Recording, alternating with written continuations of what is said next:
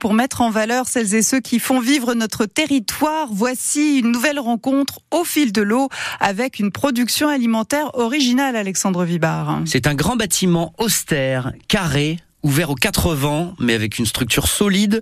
C'est une ancienne usine située au bord de la Canse, sur le lieu dit Roche-Brune, à l'ouest d'Annonay.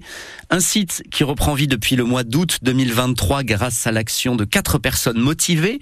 Julie, Maya, Frédéric et Romain se sont lancés dans une aventure gourmande originale, la création d'un atelier de transformation végétale, d'élaboration de produits dérivés du soja, principalement de tofu. Visite guidée de 400 graines avec Julie Benedetto et Maya Journeau. Bah là, du coup, on est dans le stockage. Donc, c'est euh, une de nos pièces. Lieu de passage, chambre froide, qui n'est pas encore en état parce que euh, on n'est pas encore assez gros. Mais on va finir par l'utiliser. Et euh, on a aussi, ah oui, on a aussi nos palox où on stocke les graines de soja. Voilà. Donc ça, c'est... Les petites graines marron, c'est ça le soja alors? Voilà. Ça voilà. Je me rends pas compte parce qu'il y a une odeur de fumée à côté. Vous avez un fumoir, non Ouais. Exactement. C'est marqué sur, le, sur un mur aussi. Hein. C'est l'ancien monte charge donc, de l'usine qu'on a transformé en fumoir. Parce que ça fait un peu de fumée. On n'a pas une super extraction encore. Et donc euh, voilà, on a utilisé la cheminée du monte charge pour faire une cheminée euh, de fumoir. C'est là donc on fait notre tofu fumé et mariné fumé. On a deux produits qu'on fume. Ah, il fait meilleur ici. ici. ça sent la graine, presque les céréales. Bah c'est oui, c'est l'odeur de la graine que du coup vous n'avez pas senti. et du coup qui se sent ici.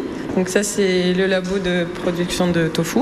Ouais, comment ça, comment ça se fabrique? Parce que le, le soja, on connaît surtout la, sauce soja ou alors les, pousses de soja.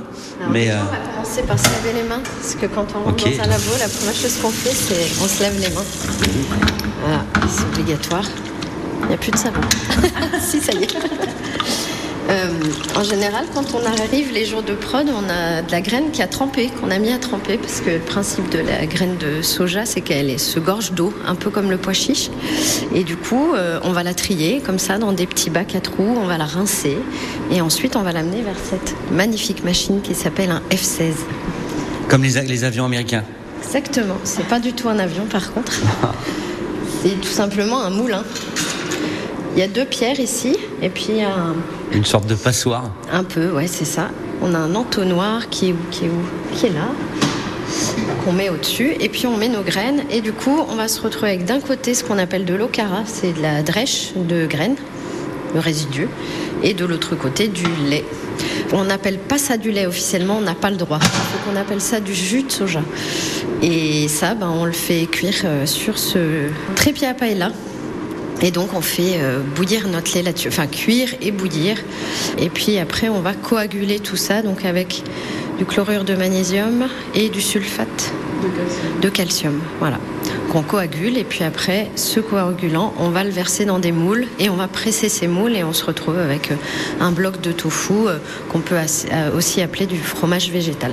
Ce tofu ardéchois est proposé nature, fumé, mariné et mariné fumé. Il est mis sous vide puis distribué à Annonay chez Bionacel et au comptoir de la Bio, chez Bourgui Bio à Bourg-Argental, dans quelques restaurants de la région et directement à des particuliers via un système d'abonnement, un peu comme le fonctionnement des Et le contact de 400 graines, il est à retrouver sur francebleu.fr avec des photos de ce labo et du tofu. Rendez-vous sur le dossier au fil de l'eau. Dans quelques minutes, vos infos de 8h30. Après, on dégustera du nougat avec Daphné Michela. Mais d'abord, Marc Lavoine et Catherine Ringer sur France Bleu Dromardèche. Je me sens pas belle.